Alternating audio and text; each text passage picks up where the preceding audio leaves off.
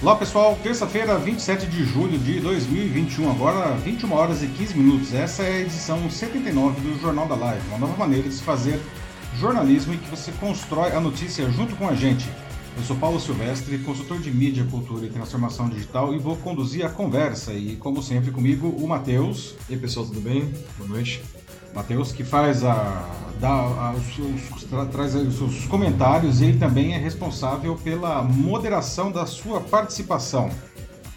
Para quem não sabe, não, o participar do Jornal da Live é muito fácil, não, ele acontece sempre ao vivo, às terças-feiras, a partir das 21 horas e 15 minutos, no meu perfil do LinkedIn, do YouTube e do Facebook.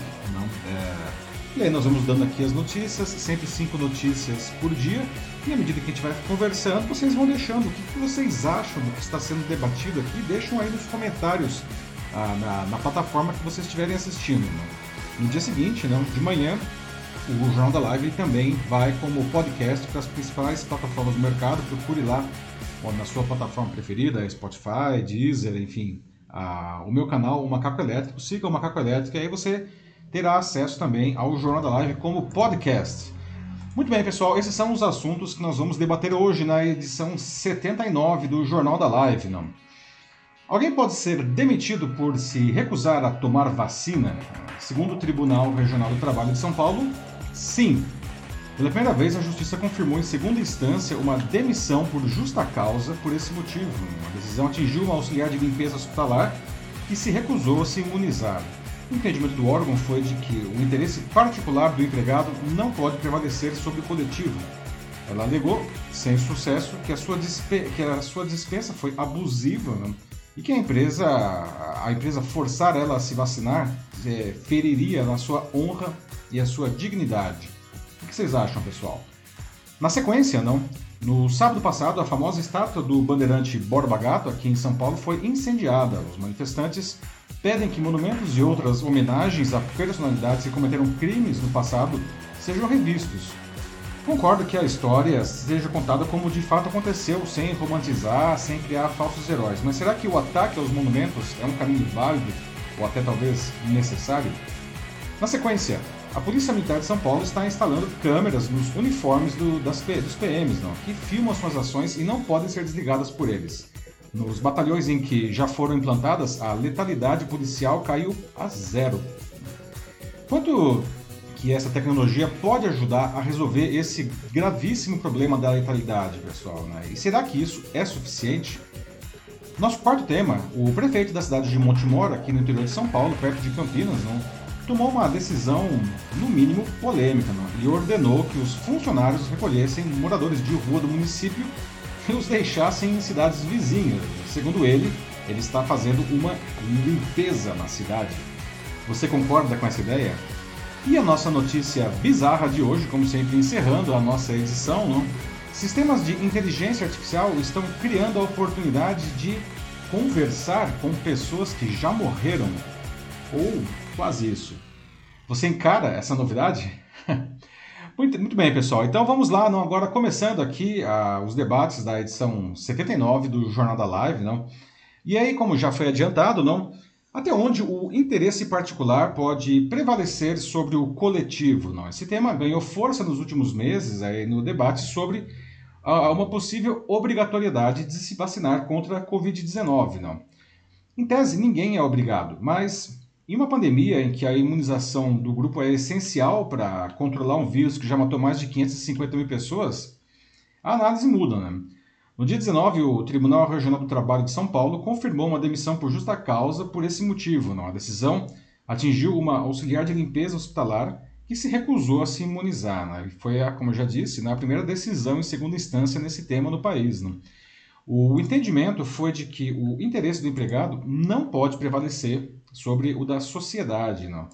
A, a, ela alegou, não, a moça aí que foi demitida, né, alegou sem sucesso né, que essa dispensa foi abusiva, não, e que a empresa a, é, forçar ela a se vacinar, não, isso feriria a sua honra e a sua dignidade. Então eu queria saber, para já deixar algumas perguntas aqui, o que vocês acham disso tudo, aliás? Né? Alguém deve ser obrigado, de alguma maneira, a se vacinar contra a Covid-19, ou aliás, qualquer outra doença, não? Se essa decisão pessoal, é, é, se, essa, se essa decisão é uma decisão pessoal, por que, que o interesse coletivo sempre é invocado nessa discussão? E o caso da demissão por justa causa, foi justa mesmo ou vocês consideram que isso foi abusivo? Ah, e por que, que os brasileiros, não é interessante que, veja só, em dezembro, não só 70% dos brasileiros só não, diziam que iam se vacinar contra a Covid-19. Hoje a gente já está em 95%, né? Por que, que os brasileiros estão finalmente aderindo aí em massa à, à vacinação? E aliás, né, a gente pode até questionar por que, que nos Estados Unidos a, a, a vacinação que estava super adiantada empacou. Né? O que será que aconteceu? Não? E vocês? Vocês já se vacinaram? Não. Então veja só, não. O entendimento do Tribunal Regional do Trabalho de São Paulo foi de que o interesse particular de um empregado não pode prevalecer sobre o coletivo, não. A Cristiane Aparecida Pedroso trabalhava como auxiliar de limpeza no Hospital Municipal Infantil Marcia Braido, aqui em São Caetano, vizinho de São Paulo, não. E no dia marcado para vacinação, ela não compareceu e depois foi demitida por justa causa por ato de indisciplina. Ela era contratada por uma, uma, uma, outra empresa, ela era terceirizada, não? uma empresa chamada Guima Conseco, né? que atua na área de oferta de mão de obra principalmente para hospitais. Não? E no processo, a Cristiane alegou que a sua dispensa não ah, foi abusiva não? Ah, e que, enfim, não queria tomar vacina, não pode ser considerado um ato de indisciplina ou insubordinação. A defesa sustentou, sem sucesso, que o ato da empresa de forçar que ela tomasse a vacina não feria a honra dela não, e a dignidade. Bom, a vacina ela foi disponibilizada a ela pelo governo para proteger os profissionais que atuavam de forma habitual na linha de frente da área de saúde. Não. No caso, ela trabalha no hospital, trabalhava. Não. E no processo, a empresa diz que realizou a campanha de vacinação após disponibilizar para os empregados é, informativos sobre medidas protetivas né, para conter o risco de contágio do coronavírus. E aí o tribunal, não, ele, enfim, é, para ele a demissão por justa causa não foi abusiva, não. No julgamento, a, o órgão entendeu que o, interesse particular, né, não podia prevalecer sobre o coletivo, não. Porque isso colocaria em risco a saúde dos colegas dela na, na, na empresa, dos profissionais, do, do, do, hospital inteiro e até dos pacientes e, em última instância, da, da sociedade, não. Em fevereiro desse ano, portanto antes disso daí, não, o Ministério Público do Trabalho já tinha orientado que os trabalhadores que se recusassem a tomar vacina contra a Covid-19 sem apresentar razões médicas documentadas poderiam ser demitidos por justa causa. Não? O entendimento do Ministério Público é que as empresas precisam investir em conscientização né, e negociar com seus funcionários, mas que a mera recusa individual é injustificada, né, a, a, porque isso pode colocar em risco justamente a saúde das outras pessoas. Não? O advogado da Cristiane alegou que a empresa não encaminhou a funcionária para um médico do trabalho, para um psicólogo, para ver se era consistente ou não a recusa da vacina. Não? Enfim, e pelo que diz aí o Ministério Público, né, ele, realmente ele não obteve sucesso. Não. Ele ainda vai analisar agora se ele vai recorrer ou não ao Tribunal Superior do, do Trabalho. Não. Bom, é, Negligenciar cuidados básicos na, na pandemia, como, enfim, usar máscara corretamente, não? Ah, evitar aglomerações, né? fazer a higienização e tomar as vacinas, não? Ah, qualquer que seja a razão que não seja de ordem clínica, não, é, são comportamentos complicados, né? Ah, são atitudes que, porque elas são potencialmente mortais, né, gente? Ainda mais considerando que o vírus, no momento, ele já matou mais de 550 mil pessoas. Não, não é pouca coisa, não. Nunca uma doença matou tanto no Brasil, não? pelo menos assim nesse, nesse espaço de tempo. Não? Bom, tomando-se como certo que a vacinação é uma estratégia de proteção coletiva, não, aliás, a mais eficaz a medida de saúde pública para conter o avanço de uma pandemia, uma recusa individual, não voluntária, de receber o imunizante, não enfraquece toda essa estratégia da, da, que protege a sociedade, não. Por quê? Porque prolonga desnecessariamente esse sofrimento, porque demora mais para controlar o vírus, né? todo mundo sofre nesse caso. Né? Deveria né, prevalecer a consciência cívica das pessoas, mas enfim, a gente sabe que, infelizmente, nem sempre isso acontece, não. especialmente quando as pessoas são confundidas não, pela enorme avalanche aí de fake news, não, vindo, aliás, do próprio governo. Não, e o principal garoto propaganda da desinformação é o presidente da República, não, que ainda é admirada aí por uma parcela da população, não? Então, agora sim, abrindo os debates aí, não? O que, que vocês acham disso tudo, né? Vocês acham, o que, que vocês acham da, de uma obrigatoriedade aí para se vacinar não contra a Covid ou qualquer outra doença? E a demissão da Cristiane, ela foi é, justa causa mesmo ou foi abusiva, não? E por que, que o, brasileiro, enfim, finalmente ele está aderindo à vacina e os americanos aí estão ficando para trás, né? E aí, Matheus, como estamos? Ok, vamos lá, né? Então, vou abrir o debate de hoje à noite com um comentário do Paulo de Aquino e Ferro Episcopo, dizendo que a vacina é um contrato social e como a gente está numa situação de emergência, a vacina, nesse caso, ela é obrigatória, simples assim. Então, ela tem sido demitida justamente por causa disso, então ele concorda de que sim, foi é, justa causa. Uhum. Interessante só, uhum. desculpa, uma coisa aí, né? A palavra que ele usou na vacina é um contrato social, né? Bem interessante isso que o Paulo está dizendo, porque, de novo, a vacina não é uma coisa que você toma só para se proteger, não. Você toma para proteger toda a sociedade. A partir do momento em que você decide viver em sociedade, não, ah, você precisa aceitar os contratos sociais, né? Por exemplo. Interessante o termo usado aí. Sim, é, isso é muito legal mesmo de ressaltar, porque é, acho que cada um sim tem que viver de acordo com, com suas crenças, né, aquilo que você defende, os seus valores.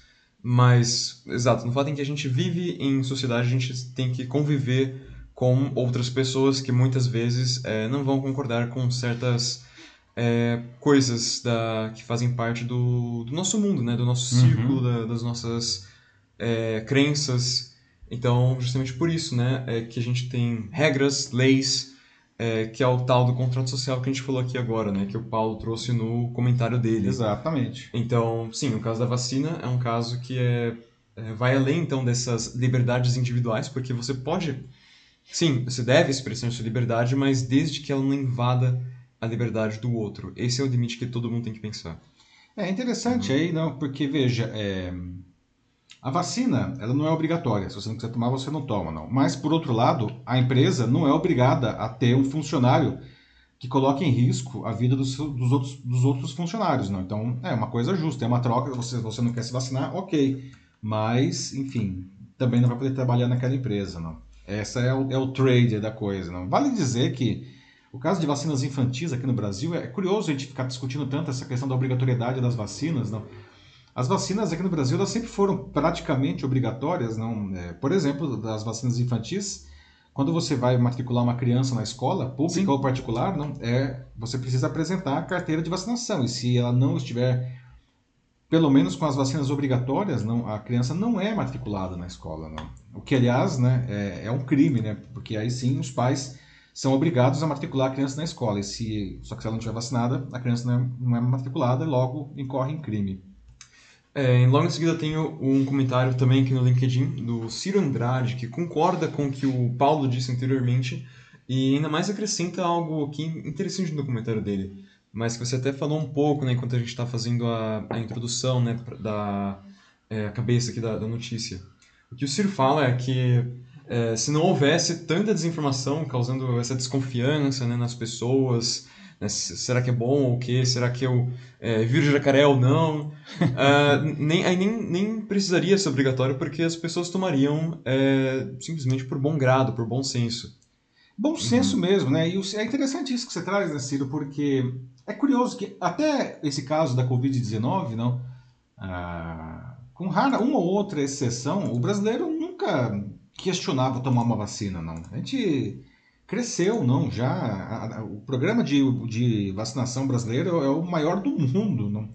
As pessoas estão acostumadas a, a vacinar os seus filhos, não, é, nunca se questionou isso daí, não. E agora as pessoas questionam se devem ou não tomar a vacina, ou elas querem tomar vacina de uma marca ou de outra, também é outra coisa que nunca foi ninguém as pessoas nem sabiam né, que existiam fabricantes diferentes das vacinas, não ninguém foi lá no posto de saúde, ah, vou aplicar aqui a BCG do meu filho, mas qual que é a marca dessa BCG? Né?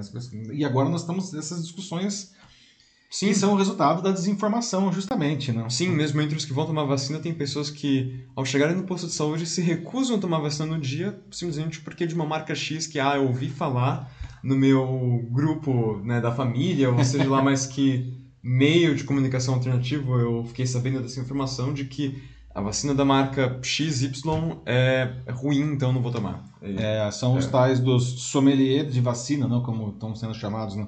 Mas muitos municípios, inclusive agora São Paulo também, não estão colocando os, as pessoas que se recusam a tomar a vacina no dia, elas estão colocando elas para o fim da fila. Não?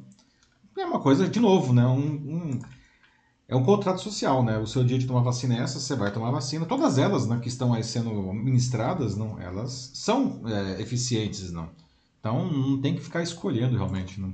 Agora vou para o YouTube e para pegar um exemplo do exterior, o Sandro Custódio fala aqui com a gente sobre como é que está um pouco a situação em Nova York, mais especificamente em relação aos profissionais de saúde, que ele fala sobre é, como funciona lá para eles poderem continuar atuando na área deles, né? Agora ainda nesse momento, lembrando que os Estados Unidos eles estão, é, de uma certa forma, até mais polarizados que o Brasil é, em relação à vacina. Então, no caso do, de médicos, por exemplo, ou qualquer um que trabalhe é, em qualquer área da saúde, é, ou você se vacina, ou eles fazem o PCR, que é o teste para descobrir uhum. se está com a Covid ou não, todas as semanas. É isso que o Sandro traz aqui, ou seja, o negócio o Sandro, você tá é em Nova sério. York? O Sandro está em Nova York? É, acho que não, assim. Não. Sandro, você, só para lembrar aqui onde você está agora, se puder escrever rapidinho. Tá. Uhum. É, é, legal isso daí, não? A, a, a observar aí que, que realmente lá não.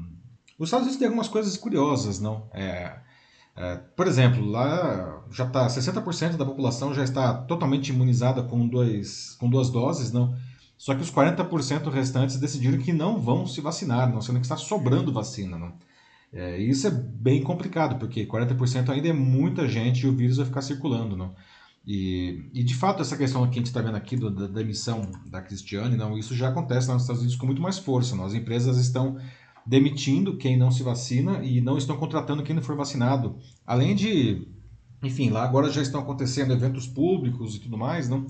Ah, mas só entra no evento quem tem, quem consegue comprovar a vacinação, né? Então é, é, é, é um país que e a coisa está mais polarizada, né? Por que 40% da população se recusa a tomar a vacina? Não é muito complicado isso, é muito complicado porque o vírus continua circulando, né?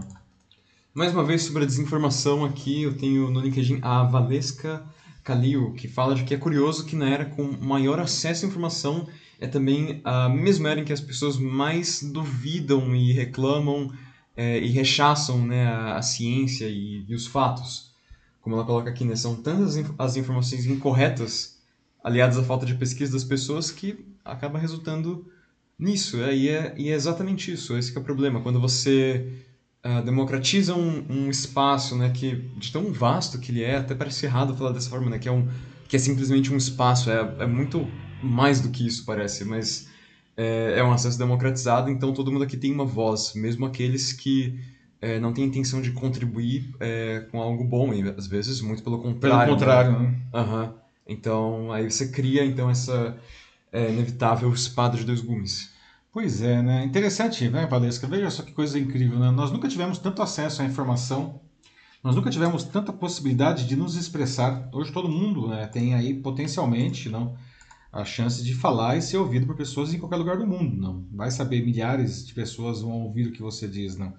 E não obstante, e mas talvez exatamente por isso, não, a gente vive esse cenário é, tão grande, não, de que as pessoas não sabem mais em quem confiar, não, porque cada um fala sobre o mesmo assunto uma coisa completamente diferente. Afinal de contas, quem é que está dizendo a verdade? E aí as pessoas acreditam.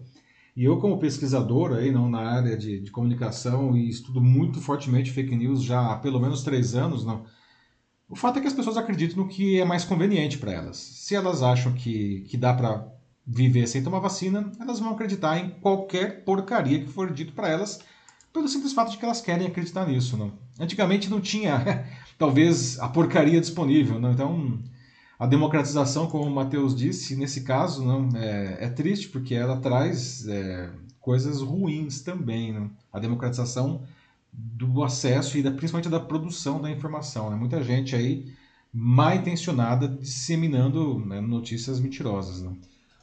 Bom, vendo aqui né, os outros comentários uh, no YouTube principalmente, né, eu tenho também a, Ana Luciosa Machado, a Ticelina Arnaud, é, todo mundo aqui concordando de que sim, que foi justa a causa é, é, pela qual a mulher foi demitida, né, e de que a decisão, como ela coloca a Tiziana, é justa e necessário, mais uma vez, pensar no coletivo e não apenas em si mesmo. Sim, exato. É uma coisa que acho que muita gente é, a gente está precisando entender isso, ainda mais agora, nessa situação né, tão drástica que a gente está vivendo. De fato, a gente está melhorando, mas a gente ainda não saiu dessa. Não saímos, né? E como também aqui no LinkedIn o Ezequiel Oliveira coloca, sim, tem até outros casos né, que ele fala aqui é, sem se aprofundar muito, mas de outros casos mesmo. Tem pessoas que já foram demitidas por não tomar a vacina, né, como esse aqui da notícia, e que né, também processaram a empresa, mas pelo menos pelo que ele fala aqui, nenhum é, conseguiu ganhar no tribunal, todos perderam a causa. É. é que é muito difícil vencer mesmo, porque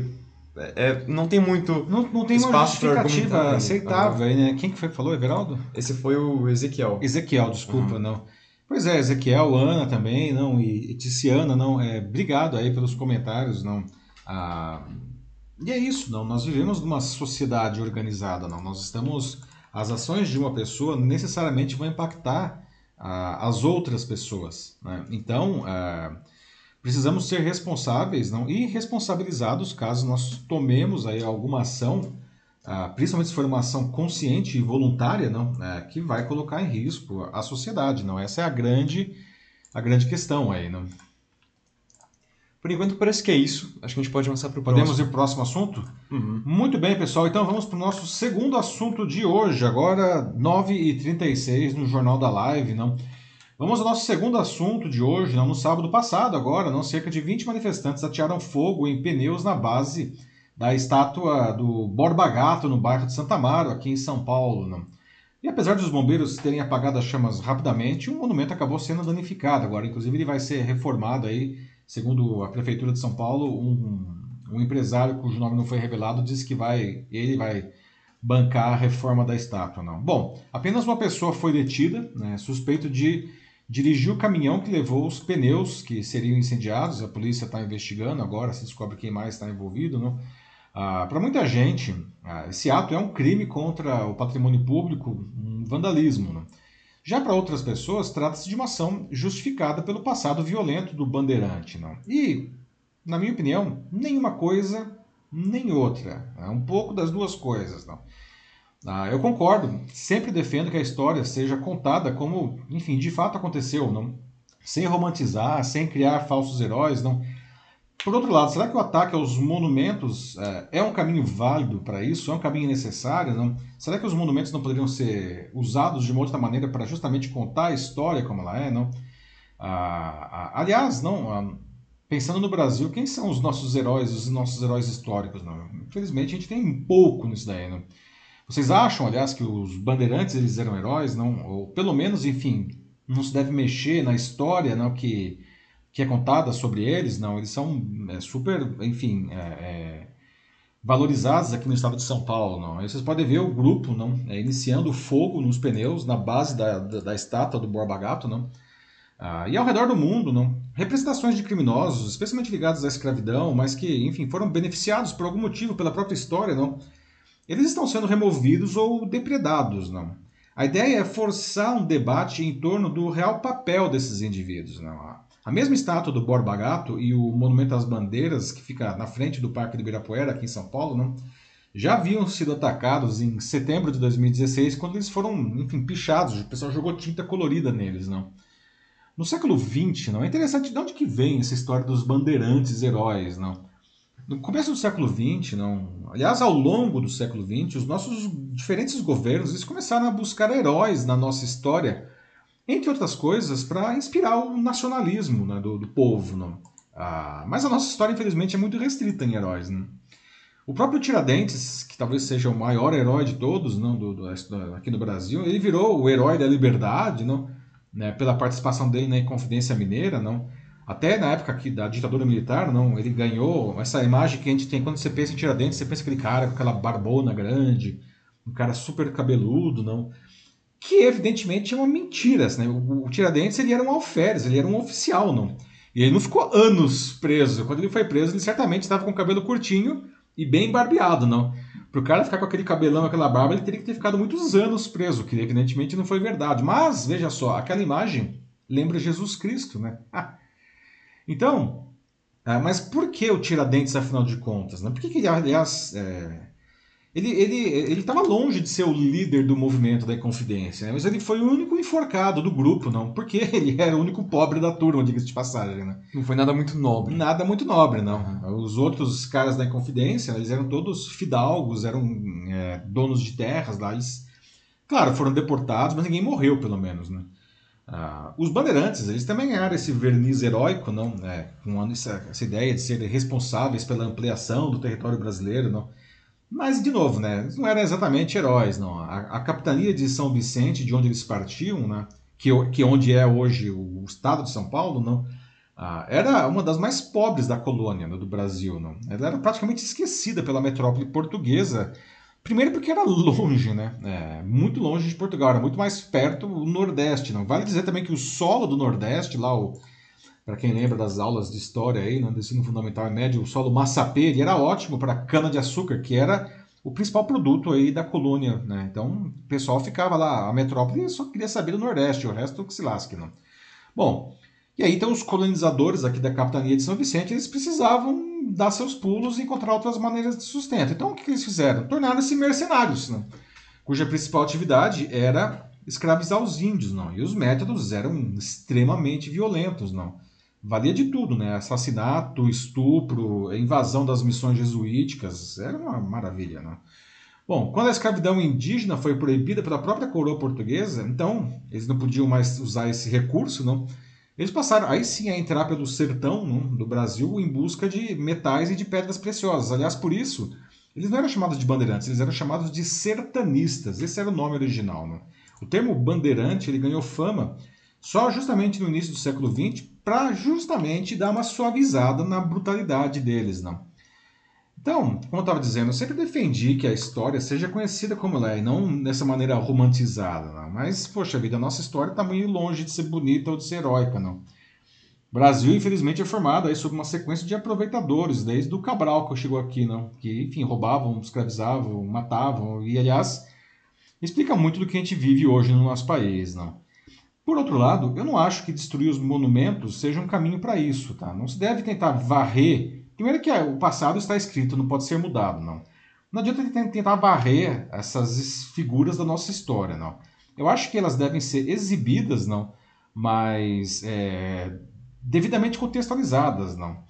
Ah, sei lá, tem lá a estátua, não, do, do Borba Gato, né? Coloca uma placa do lado ali, não explicando, afinal de contas, quem que era o Borba Gato, não. Ou, sei lá, coloca uma estátua, cria-se uma estátua do lado ah, das vítimas de, de determinada pessoa, não tudo pra, dá pra gente contextualizar, não? Porque sem isso, gente, não, a gente corre o risco de, sei lá, daqui uns 200 anos, não, os governantes eles vão olhar exatamente para as figuras que são as mais grotescas do nosso momento e vão falar que são heróis, não? E eles não são heróis. não sei o que vocês acham. Não? Enfim, o que vocês acham desses movimentos aí aqui no Brasil e principalmente ao redor do mundo que está com mais força e mais tempo, não? Que removem ou vandalizam os monumentos, não? ah, dessas personalidades aí que cometeram crimes no passado, não? Ah, e o que, vocês acham da proposta de encararmos a história como ela realmente foi, sem atenuante, sem romantismo para criar os heróis, não? E, enfim, essa, é, todo esse movimento é válido? O que, vocês acham de tudo isso daí? Então, Matheus, vamos lá. Ok, vamos lá, né? É, é, complicado mesmo, né? Quais são, afinal de contas, os heróis brasileiros, né? Porque é, a forma como eu enxergo é, eu defendo assim que também acho que as estátuas não deveriam ter sido é, destruídas, né, queimadas ou depredadas de qualquer maneira. Uh, mas acho que assim, uma estátua como Borba Gato, por exemplo, que definitivamente não era um, uma pessoa, né, gente fina durante o tempo de vida dele, uh, acho que não precisaria ficar na rua, mas acho que ele poderia ser realocado para um museu voltado a, a, aos bandeirantes, esse período histórico do, é, do Brasil, e aí sim eu poderia ter toda uma uhum. explicação em cima dele, sabe? Acho que manter ele dentro desse contexto.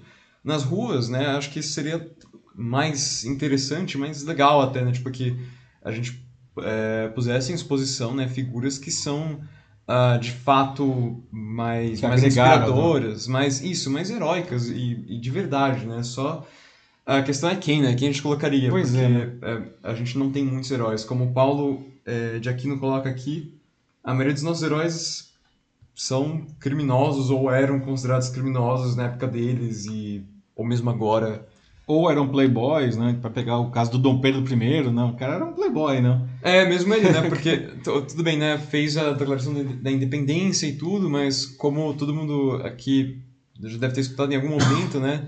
É, o pai dele, Dom João VI, se aproximou de Dom Pedro e falou: Filho, bote essa coroa na sua cabeça antes que algum aventureiro faça. Padrinho, bota esta coroa É. na tua cabeça antes que algum aventureiro faça. né? Aí dramatizado.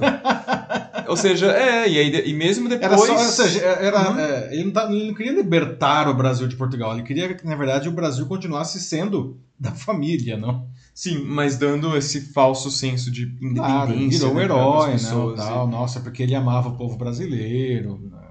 e- O Brasil, Ok, né? o Brasil continuou com uma série de dívidas a, a Portugal depois Aliás, o Brasil comprou, né, praticamente, a- a- é, além de ter ficado na família, não, o Brasil assumiu uma dívida externa que Portugal tinha com a Inglaterra, não? Sim, é, então. Hum, É, você falou do negócio de remover as estátuas aí, Matheus. Eu estava vendo uma reportagem hoje no acervo do Estadão, uma coisa bem curiosa, não? Essa- essas cismas com estátuas, elas sempre existiram.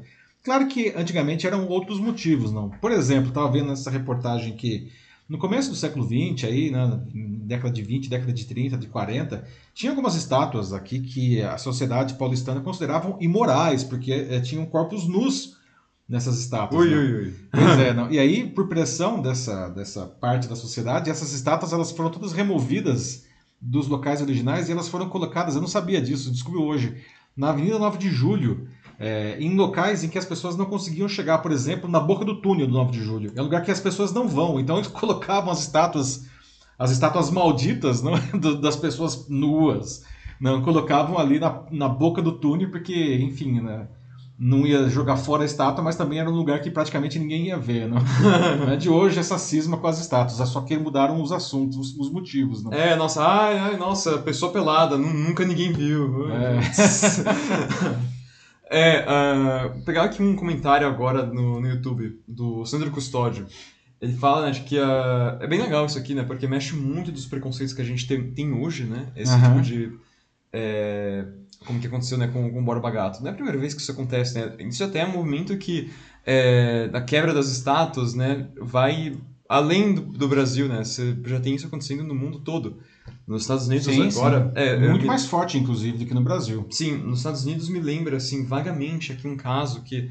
é, me ajuda aqui a lem- a lembrar, mas se não me engano, tinha acontecido no sul dos Estados Unidos e a estátua em questão pertencia a, acho que algum comandante da, da época da Guerra Civil Americana. confederado, né? confederado, aham. Que eram os que lutavam pelo sul da Guerra Civil lá, né? Sim, então eles foram várias pessoas, né?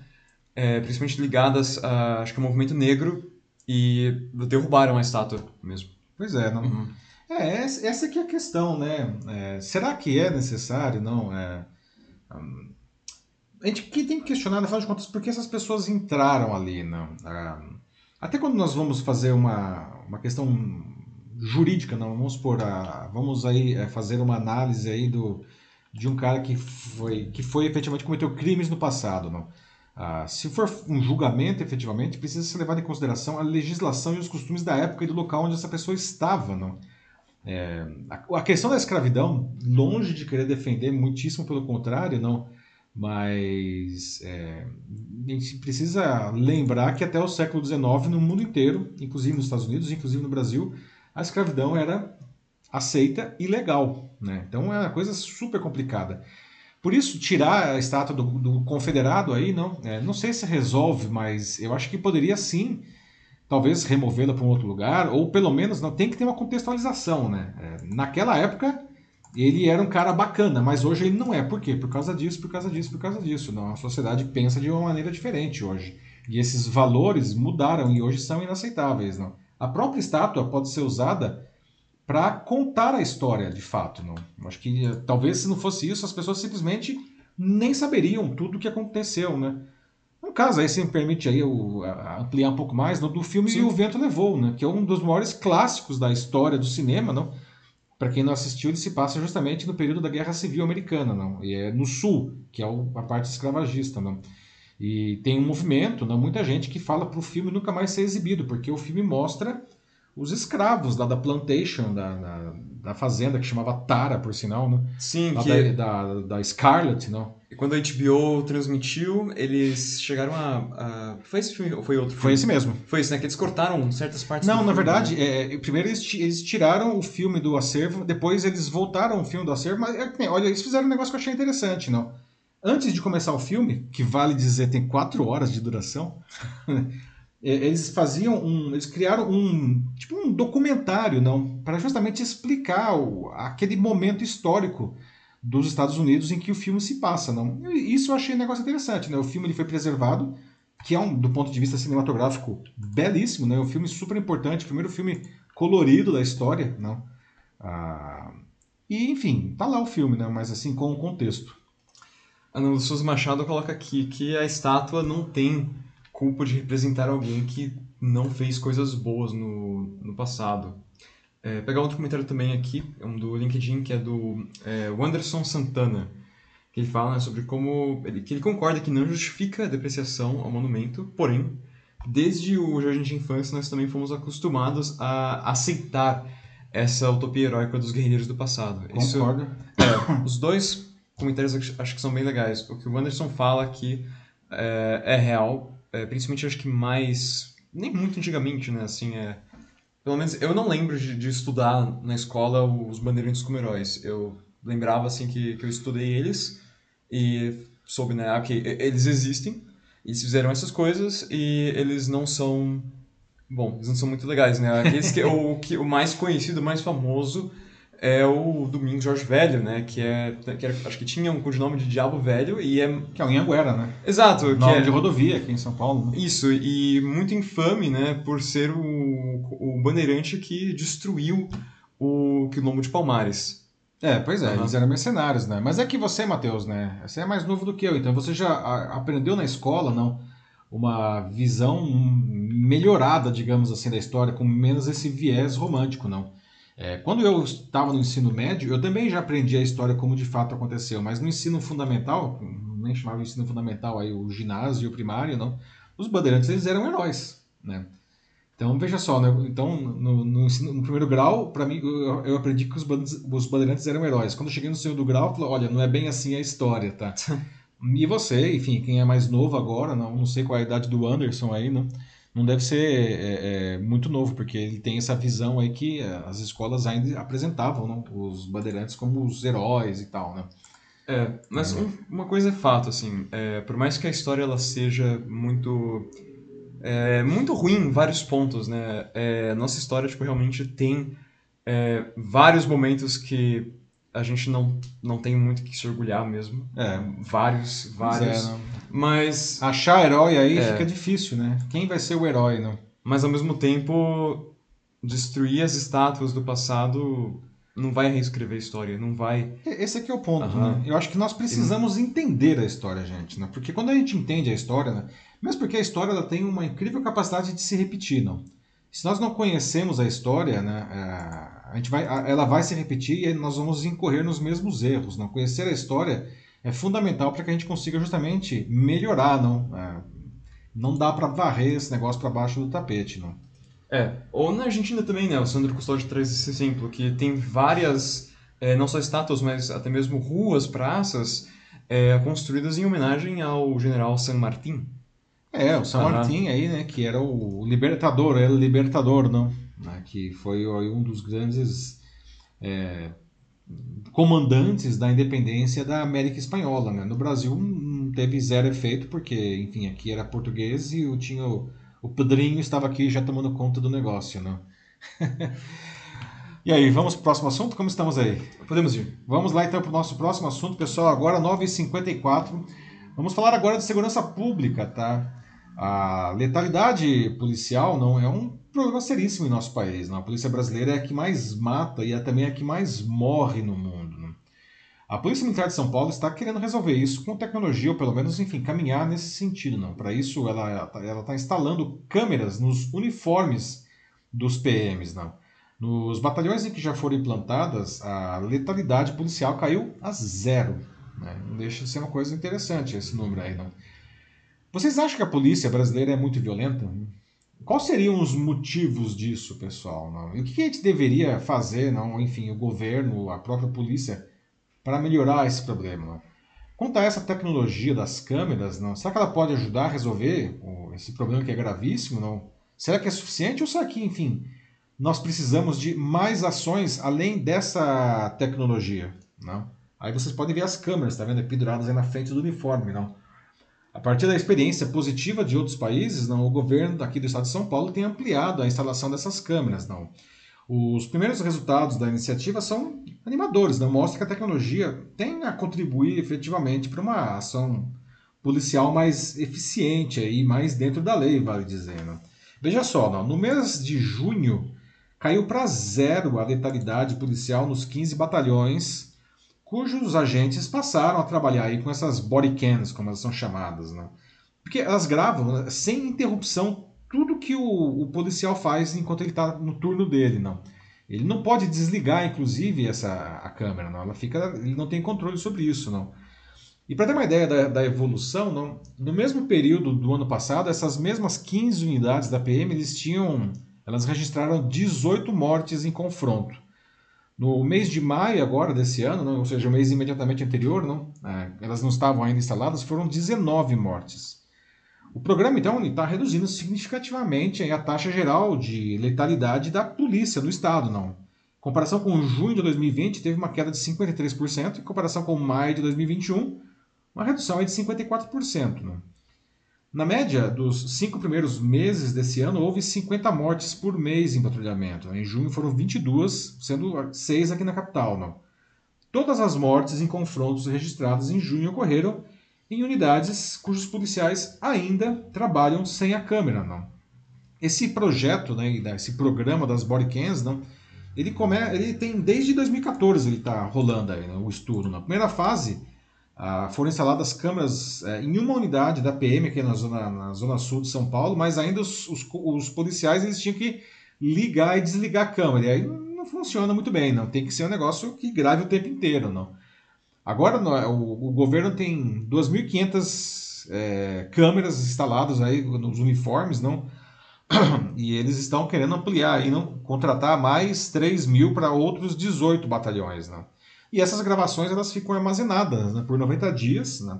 No caso de um flagrante, elas são guardadas por um ano. Né? E, e, qual que é a ideia? Não? Bom, os comandantes eles podem assistir depois, eles devem assistir aleatoriamente não? os vídeos para verificar se, enfim, se os comandados estão aí fazendo o seu trabalho direito, não? até para aprimorar não, o treinamento do, do, dos policiais. Não? Ah, também essa, esse registro não, ah, ajuda a garantir os direitos dos cidadãos não, durante as abordagens. Né? A gente sabe que a polícia realmente é violenta não, e tem o caso da, da, das mortes. Não. Por isso que esse uso dessas câmeras obrigatório é uma reivindicação antiga de organizações aí que defendem a, a, a cidadania. Não. Ah, aliás, não, essas câmeras também são ótimas para produzir provas judiciais. não é, trazer, aliás, de certa forma, isso até ajuda o próprio policial, né, para ele não ser acusado de alguma coisa que ele não fez, não. Então, é, é uma transparência que é interessante no final das contas para todo mundo, ou deveria ser, não. Então, eu queria ouvir de vocês agora o que, que vocês acham, né? se a tecnologia vocês consideram isso positivo, não? Se ela é suficiente para resolver o problema da letalidade, não? Ou se precisa de mais coisas, não só tecnologia, inclusive, não? Ah, e por que, a polícia brasileira é tão violenta? Né? Por que, que ela mata tanto e por que, que ela morre tanto? Né? O que a gente precisa fazer para melhorar esse problema aí? Muito bem, e aí, Matheus, como estamos?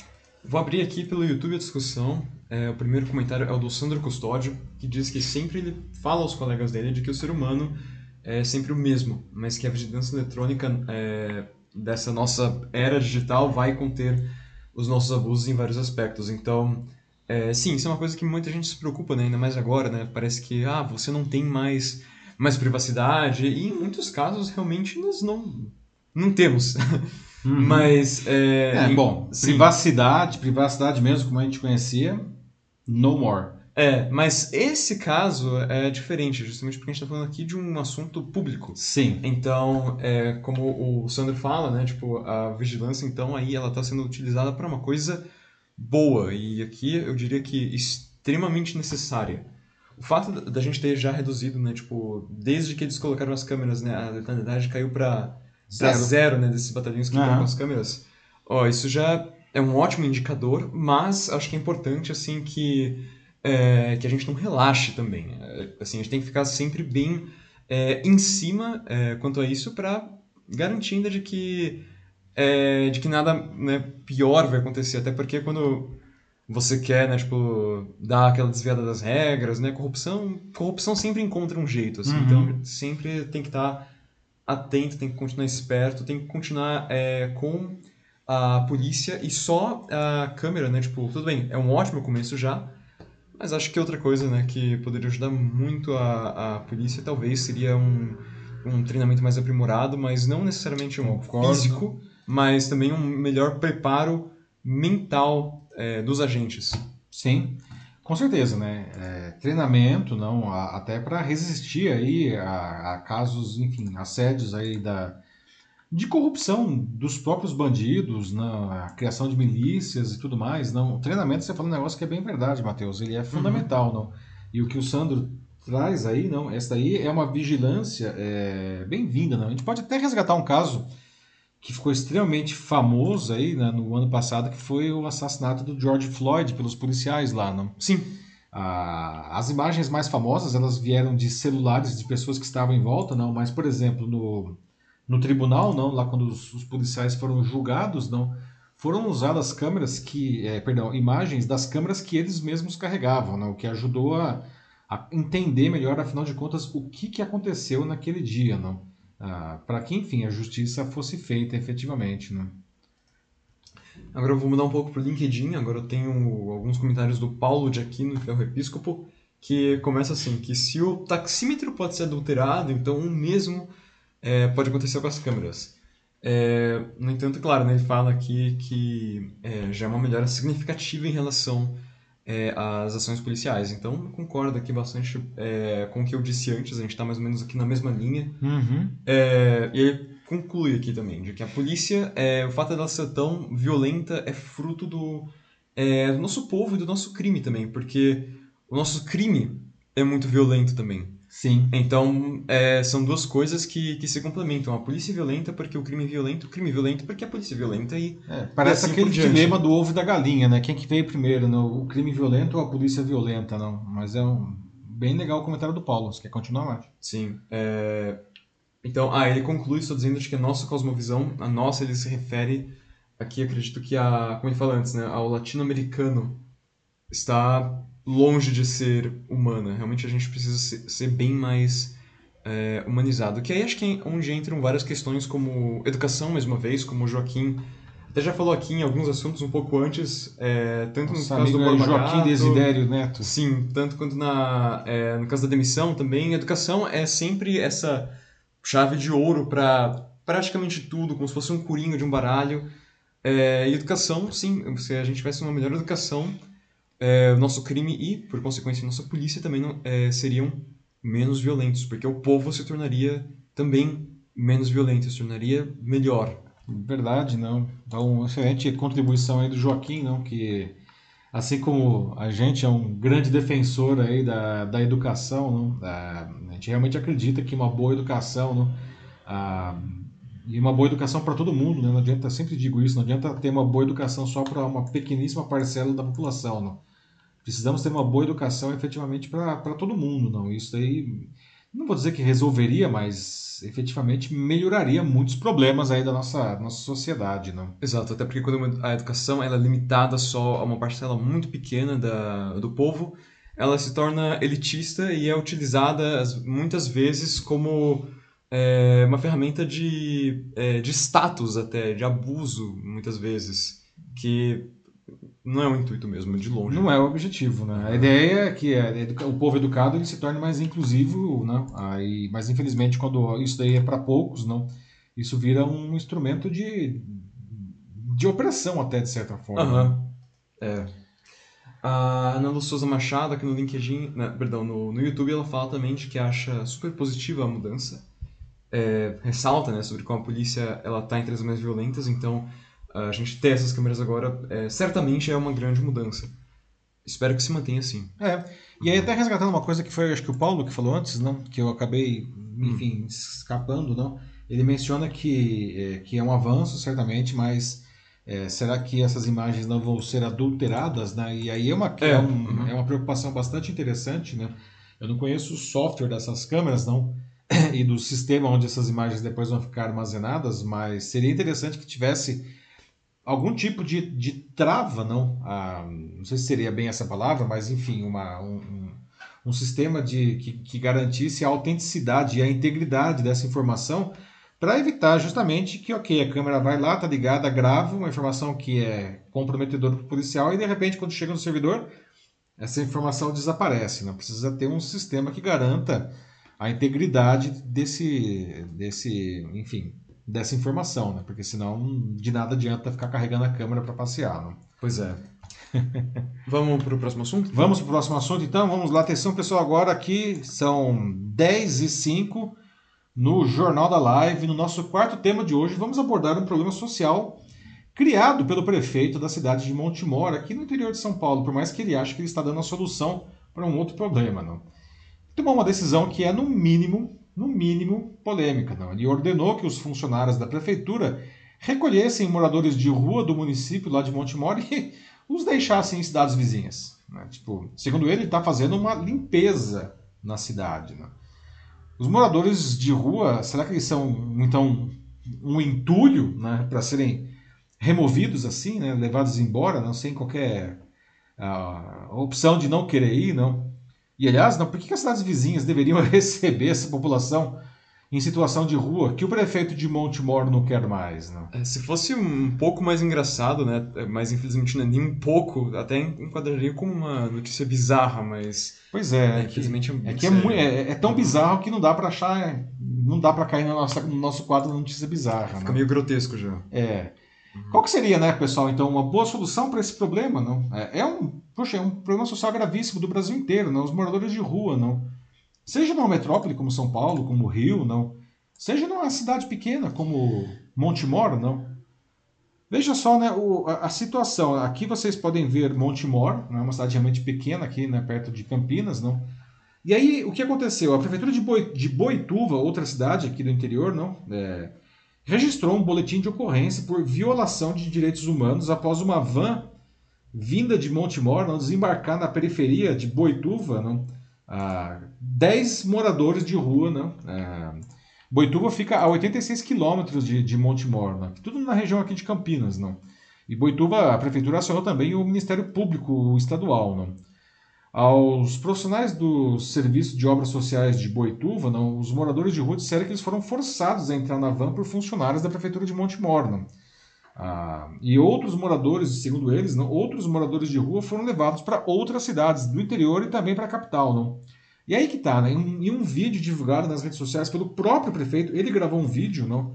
o prefeito Edivaldo Brist, que é do PTB, ele afirma que as vans da prefeitura fizeram seis viagens para levar pessoas em situação de rua para outras cidades. Cidades que são Rio das Pedras, Bauru, Campinas, São Paulo e São Bernardo do Campo. Não? O vídeo que ele fez como se fosse uma live, não? ele veiculou no perfil dele do Facebook no dia 14. Não? E na gravação, o prefeito ele pede para a população que não dê marmitas para os moradores de rua, porque, segundo ele, eles jogam fora e pedem que as pessoas que quiserem que levem doações para assistência social. Né? E ele ainda disse, e aqui abro aspas, né?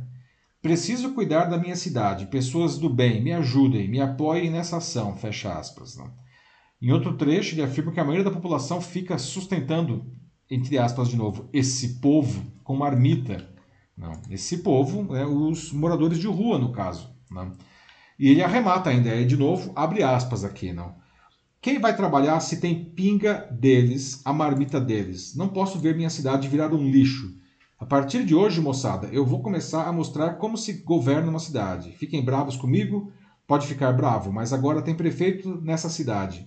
Sei que muita gente vai xingar eu, ele falou desse jeito, não? mas estou fazendo certo. Querem ajudar alguém? Ajude um pai de família. Fecha aspas. Não? Moçada. Moçada. Falando com é. o infantil, por acaso. É. e aí no vídeo ele justifica ainda a expulsão das pessoas não, em situação de rua, alegando que o entorno da rodoviária está sendo revitalizado e que a cidade limpa, limpa e organizada atrai investimento de empresários. não. E aí essa live, evidentemente, não gerou uma enorme repercussão nas redes sociais, inclusive na população de, de, de Montemor, não, que, enfim, criticou pesadamente aí o prefeito, não só pelas ações, mas também é, pelas pela maneira como ele colocou a coisa, né? Já pensou se essa moda pega, pessoal, né? Toda cidade agora vai recolher os seus moradores de rua e vai despejar em outra cidade, né? Se toda cidade fizer isso, vai faltar cidade, não? Onde que o pessoal vai ficar, não? E como que pode fazer um negócio desse, né, gente? Não? Vale lembrar que a gente está em pleno inverno, aliás, nesse ano aí, né, um inverno que está tendo dias particularmente bem frios, não? E essa população é justamente quem mais sofre nessa, nesse momento, não? O que qualquer administrador público, na opinião de vocês, deveria fazer para resolver de verdade o problema, né? E não ficar empurrando isso daí para o seu vizinho, né? E aí, Matheus? Isso daí é de lascar realmente, não? É muito, né? Porque é, é um reflexo terrível, terrível da forma como essas pessoas são tratadas, né? E sobre como é, elas, né? É, como elas são é, invisíveis perante o, o poder público e não somente o poder público, é porque poder público porque nesse caso é enfim, tá, gente tá falando da prefeitura de uma cidade, mas até por várias pessoas, né, tipo, mas as pessoas que muitas vezes se enxergam como pessoas de, de, de bem, Sim. também não, não enxergam essas pessoas. Essas pessoas que vivem na rua são simplesmente esse povo, então é só mais essa mais gente, um como número, disse o prefeito, um, aí, um né? empecilho, né? E né, Vale lembrar até uma notícia que nós demos aqui mesmo no Jornal da Live no ano passado, né, de um condomínio aqui em São Paulo, na região central, que eles, eles tinham lá na, na, na planilha do condomínio não, é, um- uma mão de obra que a função dos caras era remover não, a- os moradores de rua e- do entorno do condomínio. Né? Você falou que, eu lembrei disso que você falou, essas pessoas são invisíveis. Né? Na verdade, elas não são invisíveis, não, mas as pessoas não querem ver o pessoal. Então, o que, que faz? Tira da minha frente, tira do lugar onde eu passo, né? Porque assim eu não preciso olhar, não, para o problema que está ali na minha porta, não. Então, é não é que eles não são invisíveis, eles não querem ser, as pessoas não querem ver. não querem saber. Exatamente, não. É, é muito, muito É desumano. desumano, né? Olha, é, então alguns comentários. Eu tenho aqui o Sandro Custódio no YouTube que ele fala que é terrível termos moradores de rua e é lamentável a atitude desse, abre aspas, gestor, fecha aspas. é. É, E depois eu tenho a Tiziana Arnaud também no, ah, no YouTube que fala de que é, lá onde ela vive, que é no Rio, eles fizeram a mesma coisa durante a Eco 92.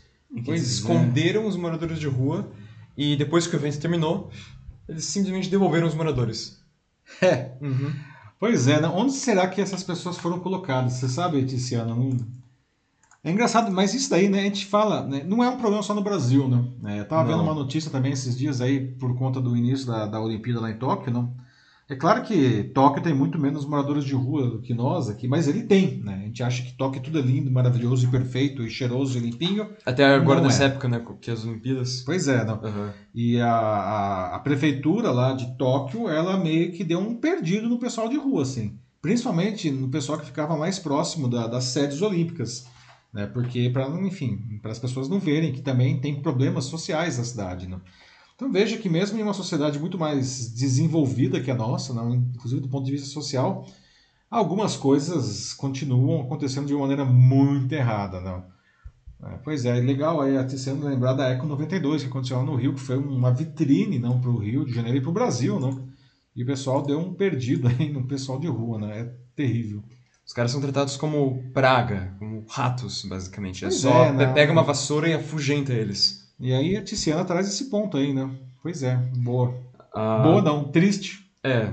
Boa que trouxe, mas triste que É, aconteceu. exatamente. boa que trouxe, mas triste que aconteceu. A Ana Souza Machado fala que demonstra um nível de, de empatia do- e cuidado com o cidadão, né? Que é, é, é baixíssimo. E até mesmo assim, né? Quando... É, é um negócio... É muito louco mesmo pensar nisso, porque tem todo um, um processo é, pelo qual as pessoas, né? Um processo mental mesmo, pelo qual as pessoas se colocam para que elas aceitem isso, aceitem isso, tipo, essa desumanização generalizada, mas que fique algo natural para elas, né? Então, você tem os moradores de rua, são vários, e a pessoa se sente incomodada, mas, né, ela, no fundo, ela sabe de que, de que ela tá sendo, tá pensando como uma merda, né? Isso é uma coisa ruim de pensar. Então, o que acontece é que a pessoa, ela só, o que que ela faz? Ah, então vamos lá. Ah, mas todo mundo que tá na rua tá lá porque eles querem. Tá lá por querem, droga. porque, é, Tá lá porque a prefeitura vai ajudar eles, mas eles sempre dizem não.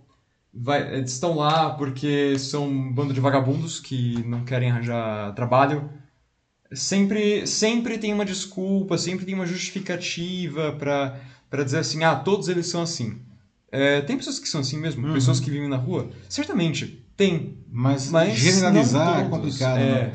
E uma coisa que interessante, bom, a Ana trouxe a questão da empatia, não, é, no caso é a falta de empatia e a falta do cuidado com o semelhante, né? Que, mas nesse ponto que você trouxe aí, Matheus, de pessoal, eles, ah, ah, essas pessoas elas precisam justamente desumanizar aquela população para que, que justamente se eles forem jogados para qualquer lugar, não- não- você não vai se sentir culpado, né? Afinal de contas, era só aquele pessoal da rua, né? E uma vez eu vi uma pesquisa que eu fiquei. Eu não tinha noção disso até essa pesquisa, não. A, a maioria das pessoas que vive na rua, eles têm família conhecida que não vive na rua. Ou seja, pessoas que têm casa, não.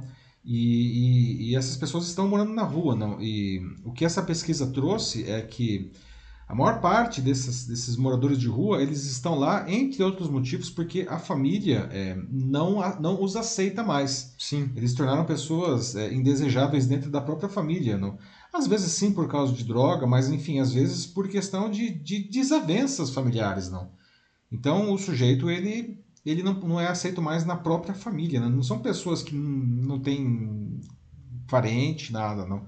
Ou no caso dessa reportagem aí de, de Tóquio, de novo, não tava o, o repórter era uma reportagem do Estadão.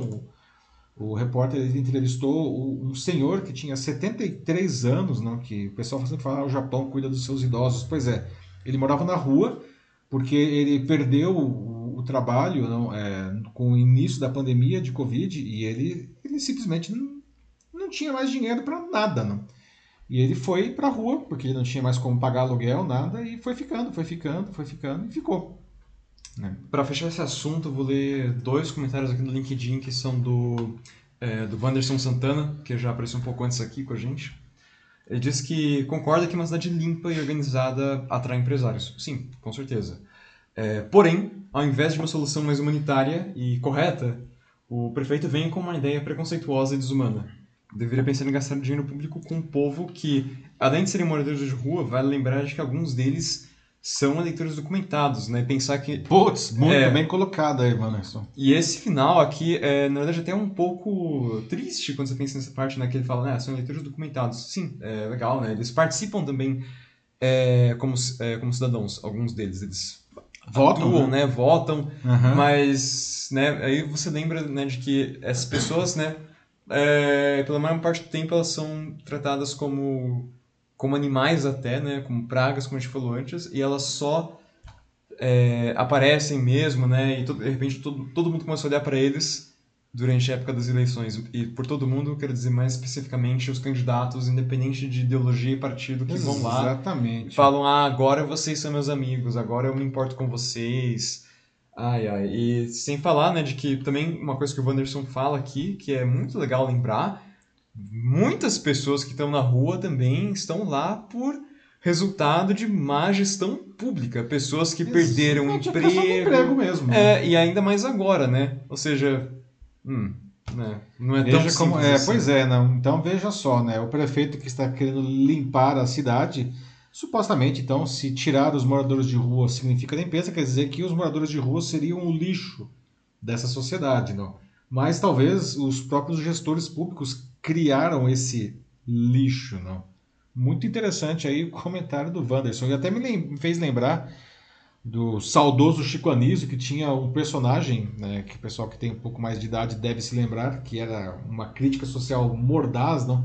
que era o Justo Veríssimo, olha só o nome, não? Justo Veríssimo, que era um político, não? um deputado, que sempre se elegia, né? tava muitas, eh, muitas legislaturas, ele estava lá na Câmara, e que o bordão dele era, eu quero que pobre se exploda. Ele sempre falava isso, não?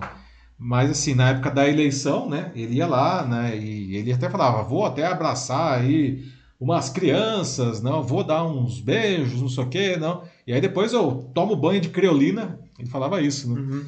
Para ficar livre desse, desse povo, não, porque eu quero que o pobre se exploda, não. É. E é, falando assim parece grotesco, mas era uma crítica social pesada, não, que o Justo Veríssimo fazia, né? E, e, é bem isso aí que o Wanderson resgatou, né? Sim. É, pois é. Vamos, vamos pro próximo? Isso, vamos encerrar. Vamos lá, sei que o assunto foi pesado, mas enfim, vamos ver um negócio mais divertido. A nossa notícia bizarra de hoje, essa notícia é Black Mirror Feelings, pessoal, não. Bom, ao redor do mundo, não. Aliás, não sei se vocês assistem Black Mirror, recomendo fortemente na Netflix aí, não sem querer fazer propaganda, mas já fazendo. Mas enfim, né, ao redor do mundo estão sendo criados sistemas de inteligência artificial que oferecem oportunidades de você conversar com pessoas queridas que já morreram, morreram mesmo, ou quase isso, né? Não que elas quase morreram, elas morreram mesmo, mas enfim, você vai quase conversar com essas pessoas. Não? Será que você, o que, que você acha dessa ideia? Você topa conversar com o morto? Né? Não é sessão espírita, é tecnologia, não? O uso da inteligência artificial para prever as mortes de pacientes não, já é uma realidade na, em diversos países, até aqui no Brasil. Mas agora, os sistemas eles querem ir além disso daí. Eles querem colocar a gente em contato com, com os mortos. Não?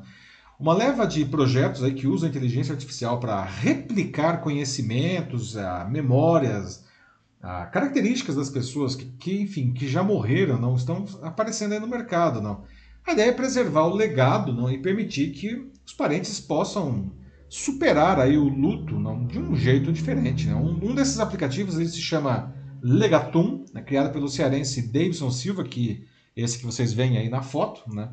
Ele decidiu transformar a tristeza pela perda da avó aos 18 anos em uma motivação. Né? Ele é neuropsicólogo, né, aqui formado pela Faculdade de Medicina da USP. Né? E segundo ele, não, a ideia não é, evidentemente, replicar a pessoa, né? mas justamente o que era essa pessoa, as memórias, como essa pessoa é, se comportava. não E a partir daí permitir que, enfim, as pessoas queridas, os familiares, filhos, netos, enfim, possam interagir ah, para acessar as lembranças desse do morto. não A ideia por trás aí do legatum não tem nada de místico, né? como eu falei, não é nada de sessão espírita, nada, né? Uma das principais atividades do algoritmo não, é, é, é recolher dados, não, todos os algoritmos não, ficam recolhendo dados das pessoas aí na internet, não, detectando para achar padrões não, e tirar e intuir aí, não, a, conclusões sobre como aquela pessoa se comportava. Não. E a gente vê isso em todas as redes sociais, a gente vê isso na Netflix para escolher, para sugerir os programas para gente, Spotify, não. A diferença é que aqui, não, esse serviço ele vai alimentar informações sobre os mortos, não. A ideia, né, que esse é, o aplicativo ele vai reunir, né, essas memórias, não, uma linha para criar uma linha do tempo e um vídeo da pessoa, não. Ah, e depois ele quer inclusive simular, não, criar assim chamadas em vídeo, até em vídeo, não, ou conversas, ou seja, você vai poder conversar mesmo como se a pessoa estivesse viva, não. Ah, essa última fase, a ideia vai demorar mais uns 5 anos, segundo o Dayson. Bom, é, é, essas três etapas, não, a, a ideia é que a partir dessas informações, não, você vai, formar, vai criar uma espécie de livro biografia do, do, morto, não. Depois vem o vídeo e depois vai reproduzir aí com voz e com, com imagens, não, esse vídeo foi criado on demand, não. A inteligência artificial ela tem autonomia, não, até para, por exemplo, você é, chegar lá e conversar com o morto e, e perguntar qual música que, que, que ele ouviria agora se ele pudesse, não. Até dá conselhos, né? Imagina, sei lá, você tem lá o seu avô morto e você pede um conselho para ele e, e, o sistema ele vai dar conselhos como se fosse o avô, né? ou seja, com base nos pensamentos dele. Né? Claro que para isso não, tem que ter um acesso a um volume de dados imenso. Não? Por isso, o ideal é que, enfim, aqueles que querem ser aí eternizados né, pelo sistema comecem a fornecer as informações, não, agora, vivos. Não. Tanto que eles criaram aí um chatbot no WhatsApp que todo dia pergunta coisas para você. É, como, o que você faria nessa situação? Né? E aí você vai alimentando isso daí. Não? Ah, e aí, enfim, é, vai depois criar esse, esse, esse sistema. Né? E como eu falei, é, o Black Mirror, não, essa série, não, ela tem uma coisa que parece. Esses sistemas aí parece um, um episódio não? do Black Mirror que, que, se chama Be Right Back, ou em português, o Volto Já, não? Uhum. Que, que conta a história de uma mulher, que é essa que vocês veem aí, não? Que ela perde o marido num acidente logo no começo do, do, do episódio. Não? E aí ela, só que ela encontra um sistema que, enfim, ele entra nas redes sociais do morto e pega um monte de informações, foto, áudios, enfim, tudo. E ele cria um avatar é, que é como se fosse. Primeiro ele só conversa com ela por chat. Não, e depois ele, ele consegue simular a voz do, do, do morto, não? Ele consegue conversar com ela com a voz da pessoa e falando as coisas que aquela pessoa falaria, né? E em um último momento, não, isso sim é o bizarro do bizarro, não, é, a empresa manda um, um, um, robô que é exatamente igual ao morto, não, ah, e tenta se comportar com ele, inclusive, veja só você, no sexo, né? O cara tenta transar como o morto com a mulher, não. Claro que, como vocês podem imaginar, né, aí talvez seja um pouco demais aí, não? E aí, como sempre acontece no Black Mirror, tem umas consequências nessa história, ah, existem outros sistemas na vida real aí, né? Tem um outro que, que são semelhantes aí, tem um que chama Ethermine, não, que está sendo desenvolvido aí também lá no exterior, e até a Microsoft, gente, já criou aí uma, um sistema é, desse tipo de inteligência artificial para tentar preservar aí o, os mortos. Não preservar os mortos, mas a ideia é deles, não. Então, né, bom, e aí, o que, que vocês acham dessa história? Primeiro, eu gostaria de saber se vocês gostariam de ser eternizados dessa maneira, não? Ou, enfim, se vocês gostariam de, é, é, de conversar com um morto aí, não? O que, que vocês acham da, dos dois lados da, da moeda aí, não? Ou dos dois lados da linha da morte, como vocês queiram dizer, não? O pessoal tá dizendo alguma coisa aí, Matheus? Temos aqui alguns comentários, sim, né? O Sandro fala que é bizarro mesmo. E, nossa, é, porque né, a primeira coisa que eu pensei foi, nossa, necromancia digital agora. necromancia, ótimo. É, nossa, mas, ó, vamos ver. A Tiziana Arnaud é, foi uma das primeiras a falar aqui. Ela disse que de jeito nenhum faria isso, que ela morre de medo. É, eu falava também aqui por mim que. Eu não sei, é, é uma ideia meio. Não, eu entendo quem, quem, quem gostaria de fazer, assim, mas acho que eu, eu particularmente, não, não faria, porque é, é uma experiência muito triste, eu acho, e além de triste, eu acho um, um pouco estranho. Mórbido, talvez? Um pouco assim? mórbido. É, porque a pessoa morreu, mas eu, eu tô conversando com ela, e ok, né? Não seria uma coisa nível Black Mirror, né? Que tem todo um avatar, né? Um, um ser, né? Um um, um corpo, corpo, não, que tá transando lá com a mulher, gente. Olha só que loucura. Assistam esse episódio, gente, sério, é um dos melhores. É um dos melhores mesmo. Procure aí, eu acho que é a terceira temporada, né, Mate? Acho que é o último da terceira Sim, temporada. Engano, Chama Be Right Back, em português é Volto Logo. Se vocês não assistirem, assistam. É, vai, é, o Black Mirror é bom que você pode pular direto no episódio, que todos eles são independentes. Então procura aí é um negócio meio perturbador, cara. É tenso, é, é muito, muito macabro. Então acho que acho que eu não pegaria, não, acho que eu passaria. Ah, yeah, é, Quem mais? Sandro Custódio diz que daria para cada um de nós deixar isso como uma espécie de, de herança, de uma forma planejada.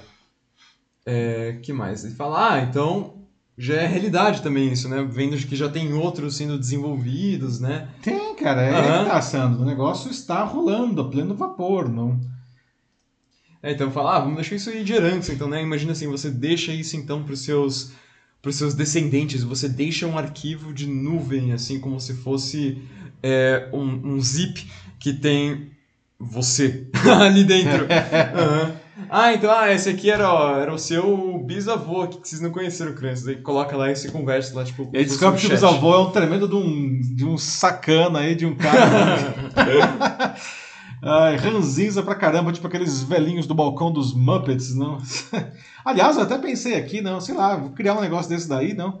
E aí, é, quem me conhece sabe que eu adoro fazer piada, e minhas piadas são sempre ótimas, vocês sabem muito bem disso daí, né? E todo dia você acorda no WhatsApp, lá eu tô contando uma piada com alguma coisa que aconteceu no dia, né? O sistema lá vai criar dinamicamente uma piada do, da melhor qualidade mandando pro pessoal. Só que não. Olha, a Ana Lúcia disse que experimentaria, né, só para ver como, como é que é, né, só não se arrependa depois, né, sei lá, né. uh, e o Sandro disse que deixaria várias bobagens na, no arquivo dele, né, para levantar o astral.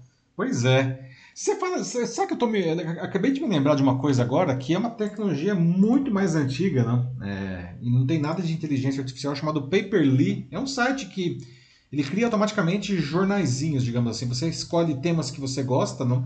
e aí fontes de informação que você acha relevantes, e ele todo dia ele pega e man, ele monta um tipo um site noticioso com aquilo lá, não? Todo dia você recebe por e-mail e as pessoas podem assinar é, esse esse veículo de comunicação que é totalmente automatizado, não? E teve o caso de um aluno da PUC que, infelizmente, ele faleceu muito jovem, né? ele era da graduação, teve um... morreu. Mas antes ele tinha criado esse paper um paper dele e vários amigos já tinham assinado, eles gostavam de receber o jornalzinho que era criado automaticamente pelas coisas que ele gostava. O fato é, o cara morreu e até hoje, depois de quatro anos, os amigos continuam recebendo o jornal dele todo dia. Não é uma coisa tão sofisticada quanto isso que a gente está dizendo, mas o cara tá lá, cara, mandando notícias, não depois de quatro anos morto aí. Enfim. Bom, é isso. Chegamos né, ao uhum. final aí. 10 e meia. 10 e meia, pessoal, exatamente aqui. Muito bom. Muito bom, pessoal. Muito obrigado aí pela participação de vocês. Bom debate, né? Sempre legal é, a nossa conversa aqui. E é isso. Né? Tem aí um bom resto de semana. Amanhã começa o frio, a gente tá vendo aqui, vai ficar 14 graus mais Uma frio, né? Negócio... Drástica, é. Uhum. E parece que no fim de semana vai ficar mais frio ainda, então. Vixe. É bom pro fundir, bom para, enfim. Pra ficar na cama mesmo. Pra ficar na cama também, né? E é isso aí, a gente se cuidem, tá? E a gente se vê novamente na terça-feira que vem, a partir das 9h15, no Jornal da Live. Um abraço a todos vocês, pessoal. Tchau, tchau. Bom, por hoje é só. É isso aí, gente. Muito obrigado pela presença de vocês. É, se cuidem, aproveitem bem o resto da semana e a gente se vê na próxima terça. Tchau!